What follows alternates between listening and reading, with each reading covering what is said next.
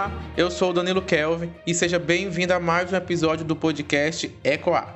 Hoje eu vou entrevistar a professora Ruth Costa, que vai ministrar o curso Redação Jornalística para a Web, no projeto de extensão educacional Coa Educa. E quem mais fala sobre ele é o Cristina Oliveira. Em 2021, a Coar, primeiro projeto de fact-check no Piauí, está lançando uma extensão educacional, o Coar Educa, para oferecer cursos técnicos com professores voluntários e a custos quase zero. A Coar está há mais de um ano sem apoio de empresas, instituições e doações. E, por meio do Coar Educa, os valores arrecadados vão ser destinados para a manutenção do projeto, principalmente para custos do site e da equipe. A primeira edição do curso vai contar com três cursos, que serão exibidos no período de 24 a 25 de junho. Agora sim, vamos com a nossa entrevista. Vou adicionar ela aqui a nossa chamada a professora Ruth Costa. Seja bem-vinda. Oi, oi Danilo, oi gente. É um prazer muito grande estar participando do podcast da Ecoar. Professora, qual a importância desse curso voltado para esse campo hoje em dia? Bom, é, primeiro que essa iniciativa né, da, da COAR é muito importante porque na área da comunicação, na área do jornalismo, é, é uma área que tem constantes modifica modificações, constantes transformações. Então é sempre importante a gente se manter atualizado, principalmente quando a gente fala de internet, né? E, e já que a, a parte que eu vou ministrar é voltada para a redação jornalística para a web, é, escrever jornalisticamente, nós temos técnicas, nós temos meios que, inclusive, a gente aprende nos manuais. Mas é sempre importante é, a gente se atualizar das novas tendências, o que é que está em alta e principalmente de como nós podemos fazer para atrair ainda mais a atenção desse leitor de internet, que é um leitor muito é, é, baseado na rapidez, na velocidade então a gente precisa ter meios, né, mecanismos, estratégias de atrair e manter a atenção desses leitores na internet. Né? E além disso, né, além de ser uma oportunidade de troca né, de conhecimentos, eu não, não vou ensinar ninguém, mas eu vou é, buscar mesmo trocar conhecimentos, conversar, dialogar com essas pessoas, porque eu tenho certeza que muitas das pessoas que vão participar né, são inclusive profissionais da área e que tem muito também a acrescentar nesse curso. E além de tudo, é uma forma da gente contribuir com o projeto COAR, né, que é um projeto de checagem de notícias, é um projeto, é o projeto, né, é, é que iniciou essa prática aqui no Piauí, então é uma forma também de fortalecer o projeto. Ó, e a gente vê, né, a internet atualizar, se atualiza diariamente, se transforma, hoje em dia é uma coisa, amanhã é outra. Mas o que que falta nos textos, nas redações para a web? É conhecer os nossos leitores, seria um, esse primeiro ponto. Eu pergunto isso porque, assim, tem esse imediatismo, né, dos portais de publicar, de tirar uma foto e colocar no ar. E, às vezes, é, não não, o, o, jornalista, o comunicador não tem esse tempo de parar e analisar, mas quem é os meus leitores, como eles leem, como tem que ser o meu formato. Então, assim, falta isso nos textos? Falta. Você chega num ponto, Danilo, que é fundamental, principalmente para o que eu disse de que a gente precisa se manter atualizado, né, para justamente atrair a atenção desse leitor.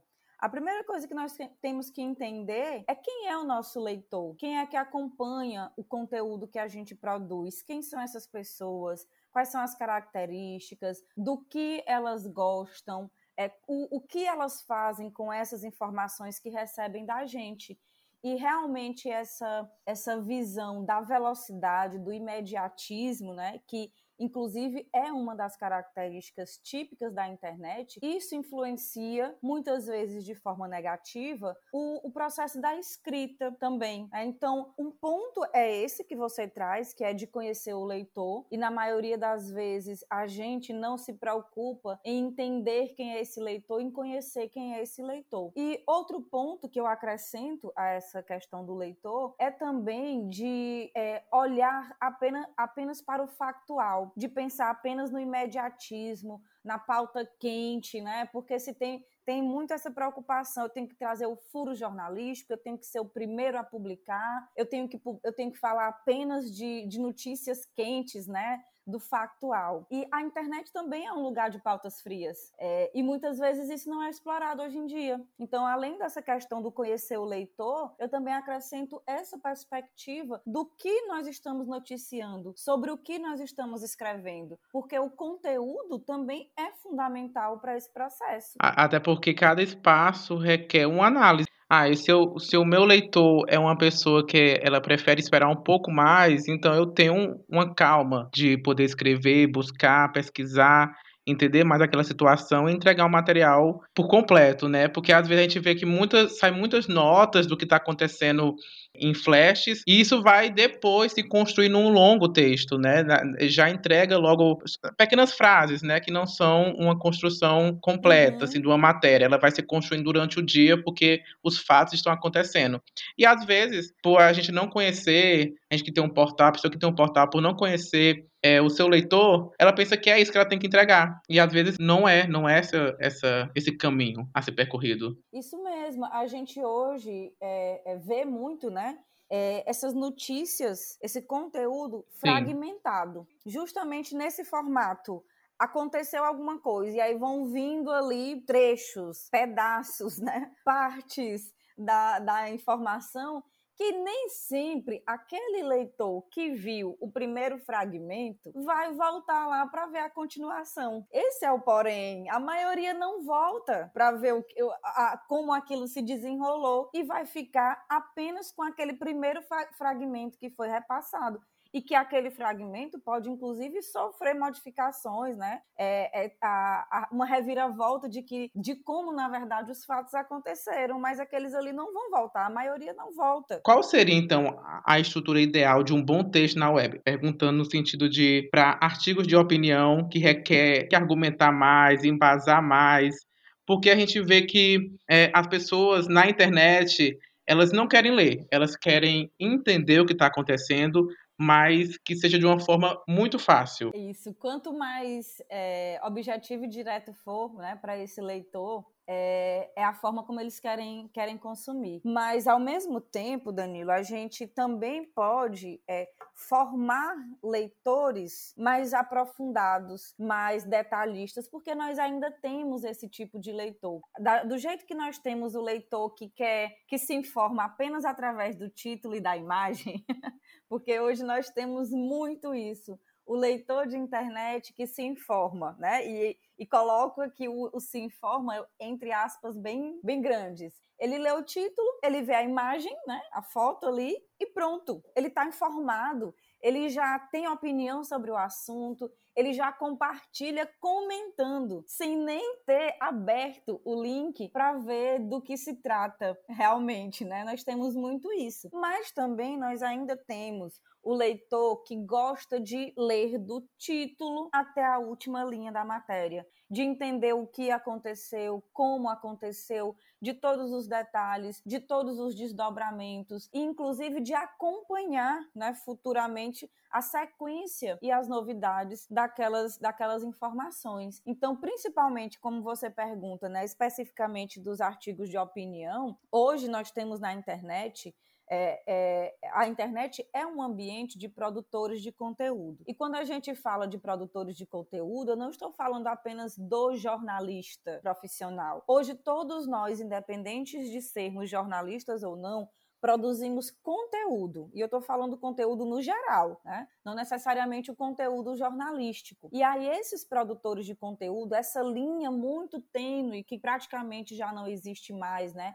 De separar quem é leitor e quem é produtor, o leitor também produz né, conteúdo. Ah, o que vai diferenciar né, são as fontes jornalísticas de informação, que é essa, é, esse é o ponto realmente que que separa. E não estou dizendo aqui que separa o bom do ruim, não é isso. Mas é apenas dizendo que hoje todos nós temos a possibilidade de produzir conteúdo e distribuir esse conteúdo através da internet, gerar discussões, gerar debates, envolver toda a nossa rede de contatos nesse ambiente digital para falar sobre o assunto. Mas nós temos que ter uma preocupação muito é, grande com o que nós estamos compartilhando. Entra aí, inclusive, além, né, para além das questões técnicas do texto, principalmente a responsabilidade sobre o conteúdo do, daquilo que a gente vai compartilhar.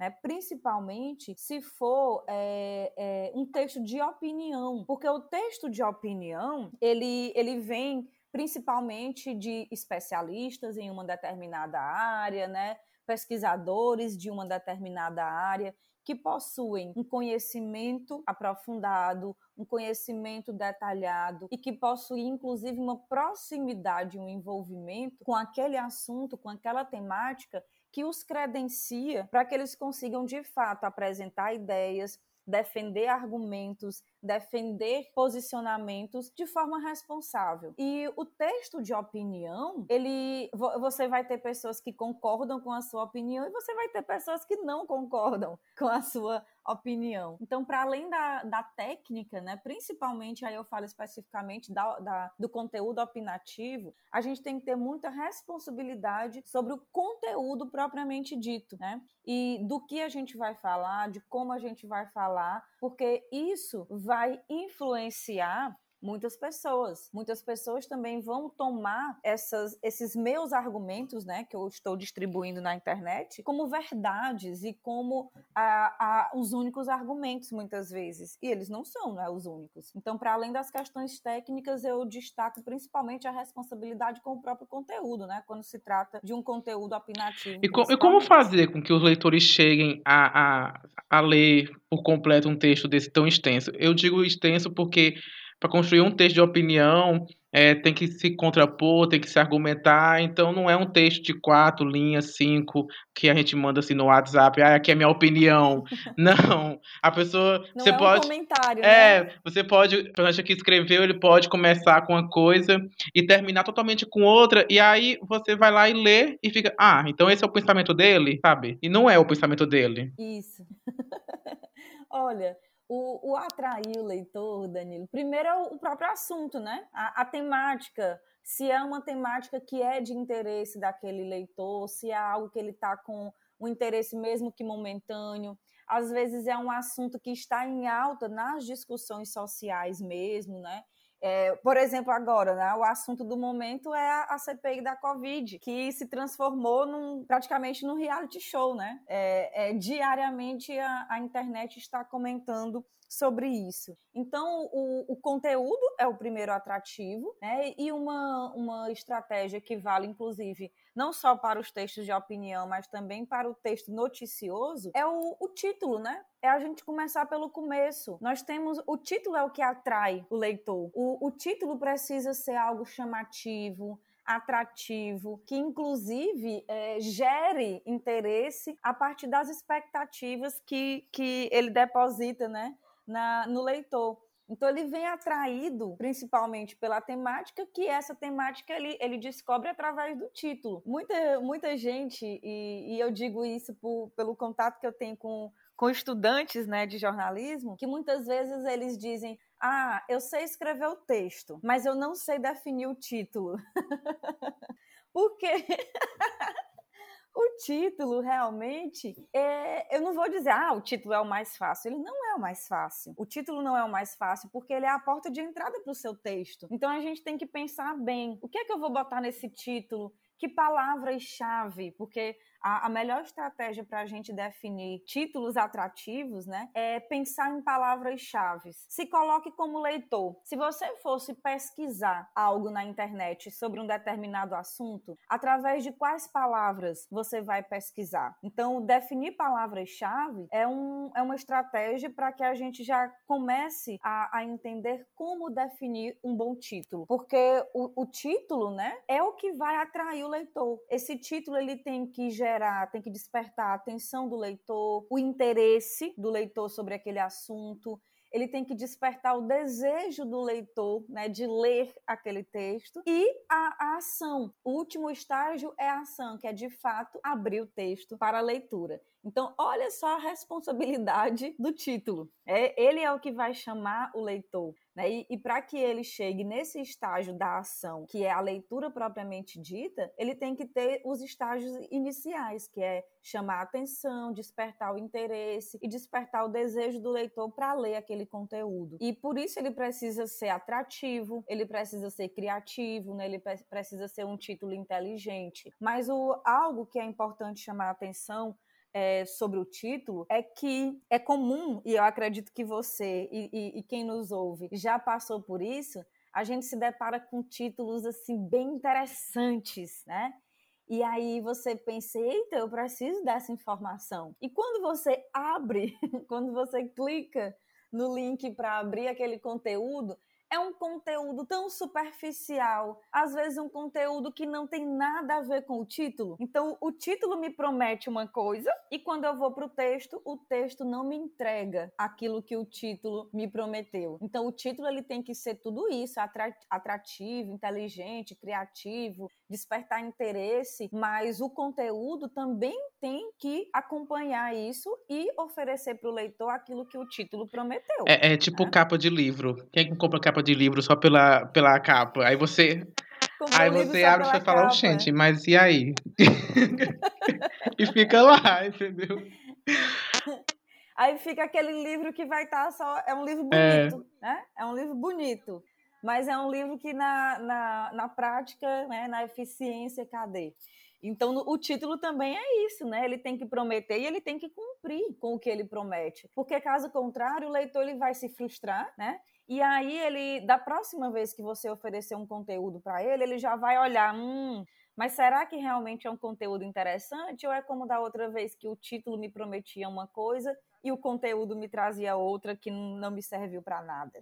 Fica aí o questionamento. E sobre a docência? Ó, oh, mestra pela UFP, estudou a linha de processos e práticas do jornalismo. E eu te pergunto, qual a importância desses estudos em aprofundá-los? Até porque a comunicação, né, é até clichê, ah, sempre está mudando, mas realmente sempre está mudando. Todo dia a gente tem que se deparar com uma coisa nova e dar os cortes para poder conseguir fazer acontecer.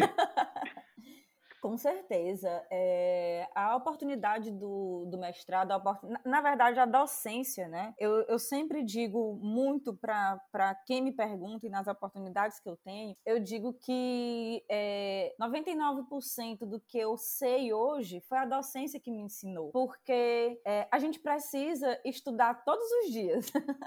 Tem gente que acha que, que o mundo do professor é apenas o horário da aula, né? de ir naquele horário, dar aquela aula e voltar para casa. Né? E agora, né, na verdade, nem sair de casa com as aulas remotas. Mas não é. A produzir uma aula, preparar uma aula, a gente tem que ler, tem que estudar, tem que é, é, entender o que é que está mudando, como você mesmo disse, principalmente no campo da comunicação, é, é, é, muito dinâmica. O campo da comunicação é muito dinâmico e realmente todo dia tem uma coisa nova para a gente estudar, para a gente trazer para o campo da docência. Eu sempre é, é, gosto e, e, tenho o hábito de atualizar o meu material de aula, o meu material das disciplinas, justamente para buscar o que é que tem de novidade, né? O que é que tem aí de, de mais recente? Que discussões são as mais recentes? Que estudos mais novos? Né, que tratam inclusive de temáticas que nós estamos vivenciando. Então, a docência é, é, é algo, um, um, momento que não é de aprendizado só para o aluno, é um momento de aprendizado também para o professor, porque a gente não ensina nada, né? Como eu disse, a gente compartilha conhecimento e a gente tem muito a aprender a, a cada aula, por mais que seja uma temática que a gente já falou sobre ela dezenas de vezes, cada vez que você vai falar sobre aquele assunto, você tem algo novo para aprender, você tem algo novo para compartilhar. É o próprio assunto aqui do nosso podcast, né, que é a, a a redação para a internet, né, escrever para a web, todo, todo dia a gente pode ter uma, uma ideia nova e um elemento novo para inclu, incluir nos nossos textos e torná-los mais atrativos, mais dinâmicos e mais interessantes, né? Então, eu, eu, eu, sempre digo que a docência é um aprendizado diário. Todo dia tem alguma coisa para a gente aprender, principalmente sendo docente nesse momento de pandemia em que a gente foi assim sacudido, né? Para se revirar, se, se se transformar, né, principalmente através das aulas remotas. Então, a docência, ela nos, nos permite, né, permite ao professor que a gente tenha esse contato diário com os novos acontecimentos, com as novas tendências, com o que tem de mais novo e mais recente no campo da pesquisa, no campo da comunicação, na própria prática jornalística. Abrir um parênteses aqui, que a, a, a Ruth, ela é uma tão grande uma professora que, assim, ela nunca foi a minha professora, mas ela, no fim, acabou sendo a minha professora. Eu digo isso porque eu nunca sentei e falei, essa é a aula da Ruth. Nunca, gente. Sempre aconteceu, assim, não sei, osmose, energia. Que aí pronto, ficou, entendeu? Minha professora. Infelizmente, não tive a chance e a oportunidade, porque o, o destino não quis mas é, é, sobre tudo isso que a Ruth disse e como a docência é, é, é, é assim, é maravilhoso nela, né? Começar aqui os elogios. ah, obrigada. E, e Danilo, assim, Assim como você, eu tenho muitos alunos que não foram alunos diretamente, né, de sala de aula, como você diz, né? De ter essa é a disciplina da professora Ruth, mas que eu considero meus alunos, né? Que eu chamo de meus alunos e que me chamam de professora, até mesmo pelo, pelos eventos, pelas atividades, né? Que a gente sempre está envolvido e querendo ou não é uma relação também, né? De, de professor e aluno. Olha, a gente fez o Coar Notícias fez um ano em volta ao sol e a professora sabe como é que é difícil combater a desinformação que cresce assim ritmo desempreado.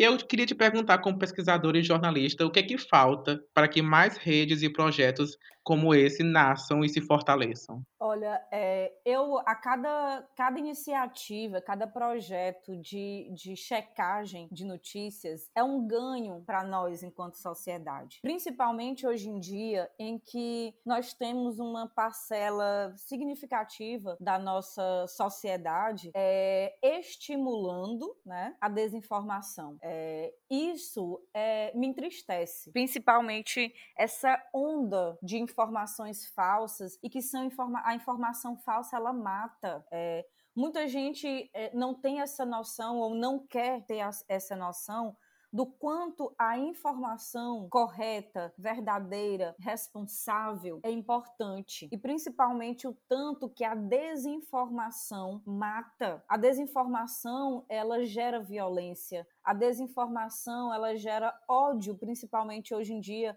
na, na internet, na própria internet. Os discursos de ódio, eles são alimentados, na maioria das vezes, pela desinformação. Então, o, a cada, cada projeto de checagem, checagem que nasce é uma oportunidade que nós temos de combater a desinformação, de combater essa tentativa, né, de espalhar o, o obscurantismo através da, da desinformação, porque a desinformação mata, né? A verdade ela forma pessoas, ela, ela forma cidadãos críticos, ela forma, ela forma cidadãos que conseguem entender o seu lugar de fala e que conseguem expressar isso, ocupar esses espaços de fato que são seus. Então, a, a iniciativa do, do projeto COAR, né, aqui no Piauí, abre portas para que novos projetos como esse também surjam, né, para justamente combater a desinformação. São projetos gigantes, né, e, e, gigantes que eu digo justamente pelo impacto que eles causam na, so, causam na sociedade. E para que nós tenhamos mais projetos como esse, primeiro é olhar os projetos que já existem como espelhos, como modelos, como referência né, de, de como fazer fazer um trabalho de checagem responsável e comprometido com a verdade.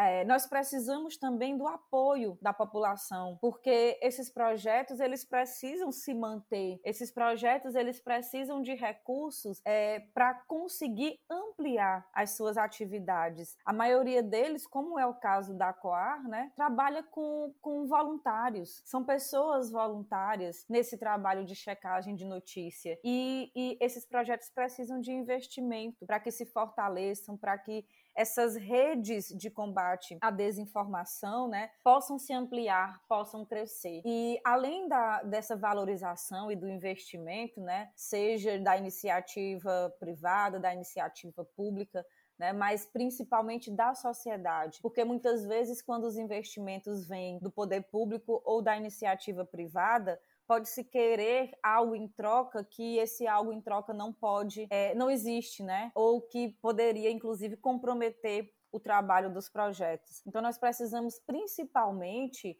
é, das pessoas, da própria sociedade contribuindo, apoiando e valorizando esses projetos. Uma outra forma, outra maneira que nós temos de aperfeiçoar essas iniciativas, né, inclusive incentivar essas iniciativas, é investir também, é, Danilo, na, na própria educação midiática. A educação midiática é algo que precisa ser discutido, é algo que precisa ser estimulado e, e vivenciado, não só no no campo da comunicação, mas no campo da educação também. A, a, as pessoas precisam é, entender qual é o seu papel na mídia, né? qual é o seu papel nos processos comunicacionais.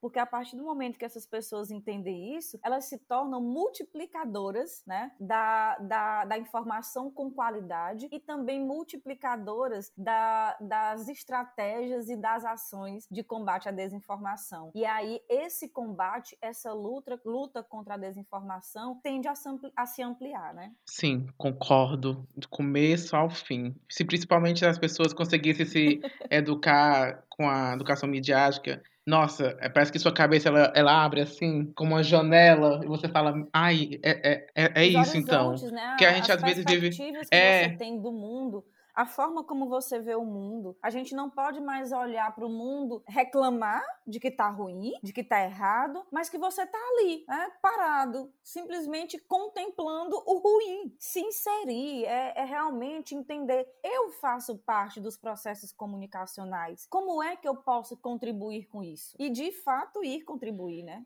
E, e, e, eu, e eu já até complemento com outra pergunta, e essa, essa aqui é difícil. Que a gente sempre fala assim, né, na, na universidade, na formação, ah, as é, os grandes são os donos dos meios, né? Os meios é o que está no meio, é o que, é o que vai levar a mensagem. E a gente tem a internet, que ela é um meio, né? Ela é, ela é, ela, ela é um meio. Só que qual é o futuro das redações para a web? Eu pergunto isso porque como a internet ela é um meio, hoje a gente vê que parece que como a, como produtores, a gente não entende o nosso papel nesse meio, como a gente sempre quis ser, né? Eu quero ser dono dos meios, eu quero ser dono de um meio. Mas como utilizar esse meio? Eu vou deixar esse meio ditar como ele vai ser utilizado? Porque hoje a gente vê que os textos, a forma de escrever, ela tem que ser mastigada, eu tenho que cortar coisas, eu tenho que sacrificar é, pensamentos, extensões, porque eu sei que aquela pessoa não vai consumir, né? E tudo isso quem trouxe foi o meio, foi a internet. Ela que falou, olha, tem que ser assim. Mas realmente tem que ser assim? Ou isso é mais uma coisa nossa como profissionais que não que não batemos falando assim, olha, não, temos que escrever assim, porque a mensagem ela precisa chegar desta forma. Olha, Danilo, realmente é, é uma pergunta difícil.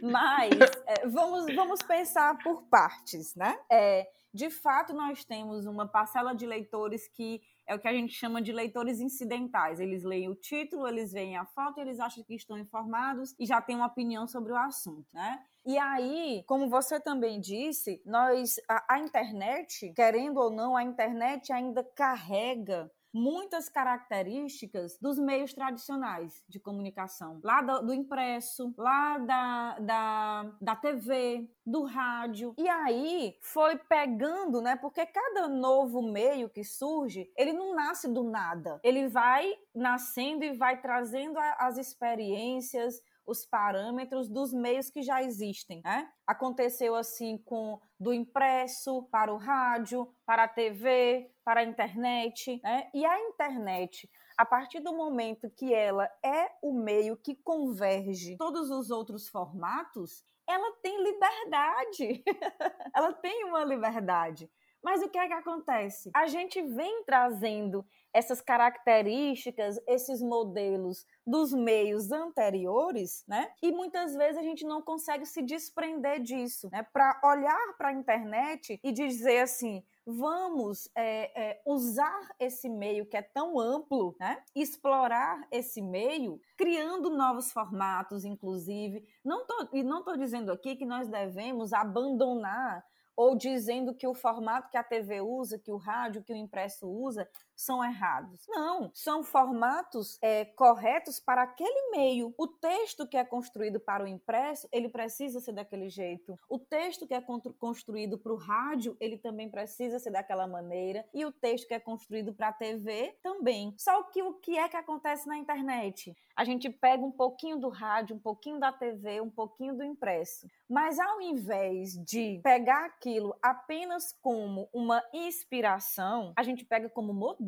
muitas vezes. E quer porque quer encaixar aquilo daquele jeito na internet, né? Então, o que falta muito hoje é olhar para a internet como um meio autônomo e principalmente como um espaço que cabe outras experiências, outras perspectivas. Um ponto que você disse, ah, qual é a, a, a regra, né? E, e, e, eu penso que a regra, principalmente com essa, esse, esse contexto que a gente traz muito dos outros meios. Se a gente olhar muitos manuais de redação para a web, o que é que tem lá? O texto tem que ser curto, direto, objetivo, conciso. Texto longo ninguém lê. Mas quem foi que disse que a internet não tem lugar para texto longo?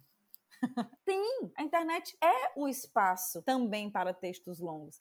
Eu até coloquei aqui no, nos pontos que eu tinha colocado alguns pontos para não esquecer, né, do, do que tinha aqui para falar com vocês. E um dos pontos que eu coloquei foi justamente esse. Essa ideia engessada, né, e, e quase que totalmente ultrapassada de que o texto na internet, que a informação na internet tem que ser informação em pílulas, né? Curtinhas, que você vai lá, olha, engole e pronto. Isso também já não se sustenta mais. A internet tem sim é, é, espaço e tem sim leitores das grandes reportagens. Mas o que é que falta? E aí nós vamos para o outro lado do balcão, Danilo, que não é mais apenas uma questão do leitor mas é também uma questão do jornalista, do, do produtor de conteúdo, né? De que já tem essa ideia. Ah, ninguém vai ler uma matéria longa e por isso eu não vou fazer.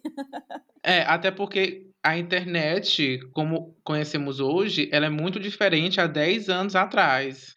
E a gente vê que, que esse meio, ele está em um processo. E a gente ainda pode fazer parte pode falar, é assim que vai ser, é assim que deve ser. Porque se a gente for inverter os papéis, eu vou colocar uma pílula na TV, o William Bonner vai falar três parágrafos, três linhas, solta uma imagem, a pessoa olha para aquilo e fala assim: ah, tá, tá, gente, o que está acontecendo? Não está acontecendo, não está acontecendo nada. Isso existe na internet e ninguém se questiona. É, não é isso, é justamente esse ponto. Criou-se essa convenção de que ninguém lê texto longo na internet né? Colocando essa, essa culpa, digamos assim, essa responsabilidade no leitor. E aí o produtor de conteúdo, o jornalista, também assume essa, essa postura de dizer, não, o meu, se o meu texto for longo, ninguém vai ler.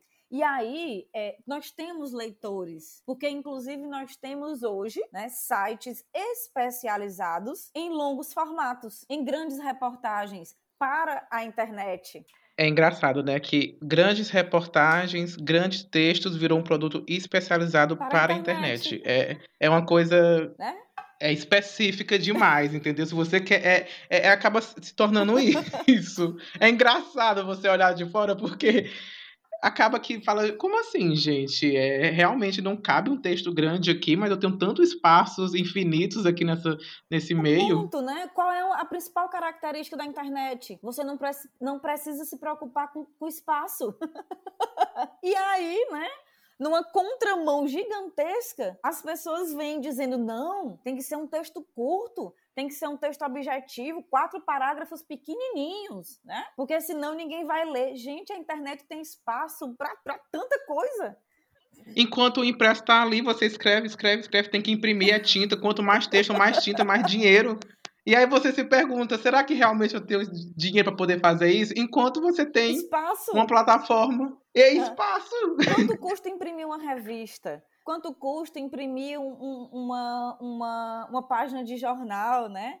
E aí a gente tem um, um espaço gigantesco na internet e eu não sei por que Cargas d'Água se condicionou a dizer não, na internet tem que ser objetivo. E por que que vem isso, né? Como você disse, de 10 anos atrás, qual era a visão que nós tínhamos da internet?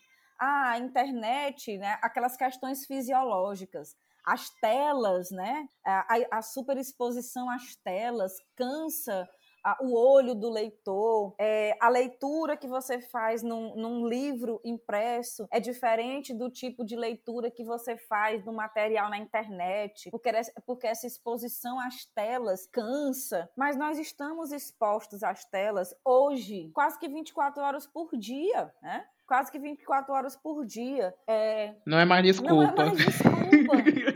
temos sim leitores, tanto como você disse, nós temos veículos, né, páginas, sites com, com páginas especializadas em conteúdo de longo formato. E tem sim muito leitor. E tem uma quantidade de pessoas que acompanha, que comenta, que interage, que realmente explora aquele conteúdo. O ano passado, Danilo, eu fiz, inclusive, eu, eu fiz um artigo sobre é, é, o espaço das grandes reportagens na internet, justamente fazendo esse paralelo de como é que a internet é um, um, um, local onde a gente não precisa se preocupar com espaço e ainda se mantém essa ideia de que os textos na internet precisam ser minúsculos. E aí eu fiz uma análise da, da Wall Tab, né, que é uma, uma página do Wall que é dedicada, é especializada em conteúdos de longo formato. E aí eu fui analisar justamente qual é é, o formato desse conteúdo, por que, que ele é atrativo, por que, que se tem um público é, cativo desse tipo de conteúdo. E aí entra naquela questão do que eu te disse lá no início: é justamente o conteúdo que foge do factual, que foge da pauta quente do, do acidente, do homicídio, né, da política e da polícia, né? Que são a, a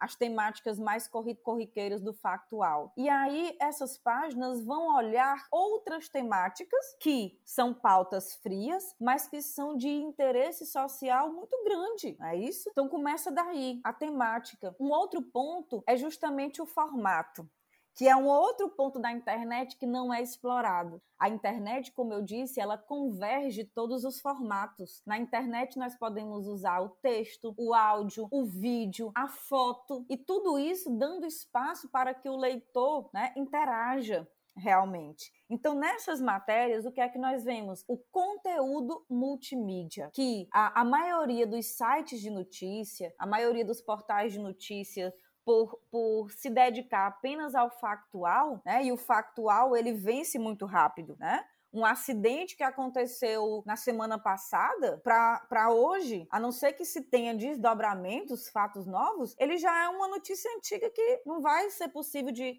de requentar, a não ser que se tenha um fato novo. Mas as pautas frias, né, nós, po nós podemos é, é, usar e explorar a característica da multimedialidade, que é uma característica riquíssima da internet e que, infelizmente, é pouco explorada. Então, o que é que o Altab né, faz, por exemplo, e os outros sites que produzem conteúdo é, de longo formato fazem? Investem no conteúdo multimídia. Um tema interessante que foge do factual, um conteúdo multimídia onde ele traz texto, ele traz vídeos, ele traz é, áudios, ele traz fotografias muito bem pensadas, muito bem elaboradas, ele traz é, entrevistas com especialistas naquela área ou com pessoas que estão ligadas diretamente àquela área e que podem falar de forma mais acertada sobre o assunto. Então o conteúdo, ele é longo, em tamanho, mas ele é extremamente dinâmico porque ele é baseado no conteúdo multimídia. Então ele não é cansativo. Uma coisa é eu pegar e abrir um, uma página na internet que tem lá um texto, só um texto gigantesco, que a gente tem que rolar a tela e rolar a tela e não dá no fim. é como se a gente estivesse lendo um e-book, né? Outra coisa é eu pegar um texto que o tema já é interessante, né? Tem um título atrativo, é, usa gráficos, infográficos, conteúdo multimídia. É aquele conteúdo que, inclusive, até um dos pontos que eu coloquei aqui que dinamizam o texto na web é você utilizar os intertítulos. O que é isso? É você dividir o seu conteúdo em blocos. E aí você, os intertítulos são aqueles subtítulos que vão é, dividindo né, em blocos o seu conteúdo. E aí, aquilo para o leitor dá a impressão de que eu, eu não se torna cansativo, porque eu vou lendo partes, né? E aí cada subtítulo já me, me, me desperta o interesse novamente. Então, é esse é o caminho, né? E aí, voltando para o que você me perguntou, desse futuro do texto na web. O futuro do texto na web, eu vejo que o caminho é esse, de investir em conteúdo dinâmico. E o conteúdo dinâmico é a, a porta é, através do conteúdo multimídia, muito bem explorado e muito bem elaborado. Mas aí nós temos que fazer um paralelo e que isso, no, no contexto da indústria, né? Da, da indústria midiática, do, da, do jornalismo industrial, isso muitas vezes não cabe porque é, não se tem equipe, muitas vezes, né, para se produzir isso, porque a produção desse tipo de conteúdo demanda tempo. Não é um conteúdo que eu vou é, começar ele hoje de manhã e meio-dia ele está pronto. Ele exige um, um, período, né, de planejamento, de apuração e de produção. E que muitos veículos que estão imersos nesse formato industrial de produção de notícias, infelizmente não vai investir. Professora, chegamos ao fim. Foi muito bom essa entrevista barra bate-papo, porque eu tava com saudade, sabe? A gente fica com saudade da academia, de, de questionar junto com o professor, aí vem as reflexões, e aí acabou que virou esse bate-papo gostoso que vai agregar muito para quem está ouvindo até agora. E, assim, conhecer um pouquinho mais da Ruth como docente, enfim, falar sobre o todo, que é importante. E, claro, quem quiser saber, conhecer mais, ser o, o aluno da Ruth também, participa do Coa Educa, que tá muito massa e cheio de, de pessoas incríveis lá para passar muito conhecimento. Muito obrigado, professora. De nada, eu que agradeço. Espero realmente muitos novos alunos né, na, na nossa primeira edição e eu tenho certeza que outras edições né, do Coar Educa vão logo é, ser disponibilizadas pelo projeto. É uma forma, como eu disse, de compartilhar conhecimento, de conversar, de dialogar, de analisar o que é que está dando certo, de analisar o que é que pode ser mudado, né, que pode ser modificado. É claro também que nós vamos falar de questões mais técnicas, né, inclusive do lead, né, da estrutura do texto, de como é interessante, de como você pode, né, dinamizar e principalmente aquilo que eu disse no início, que você também disse, o foco no leitor, né? Porque a gente não está escrevendo para nós, nós estamos escrevendo para leitores e nós precisamos entender que esse é, é, leitor mudou o seu comportamento. Hoje nós temos o público interagente. Nós não temos mais aquela ideia retrógrada e ultrapassada de público consumidor. Não, hoje nós temos um público interagente e nós precisamos entender esse público interagente para que a gente consiga produzir um conteúdo que atenda aos anseios e às necessidades desse público, né? Então a gente vai discutir sobre isso e muito mais coisas detalhadas, né, e, e, parte inclusive mais técnica sobre como a gente pode pensar a redação para a web.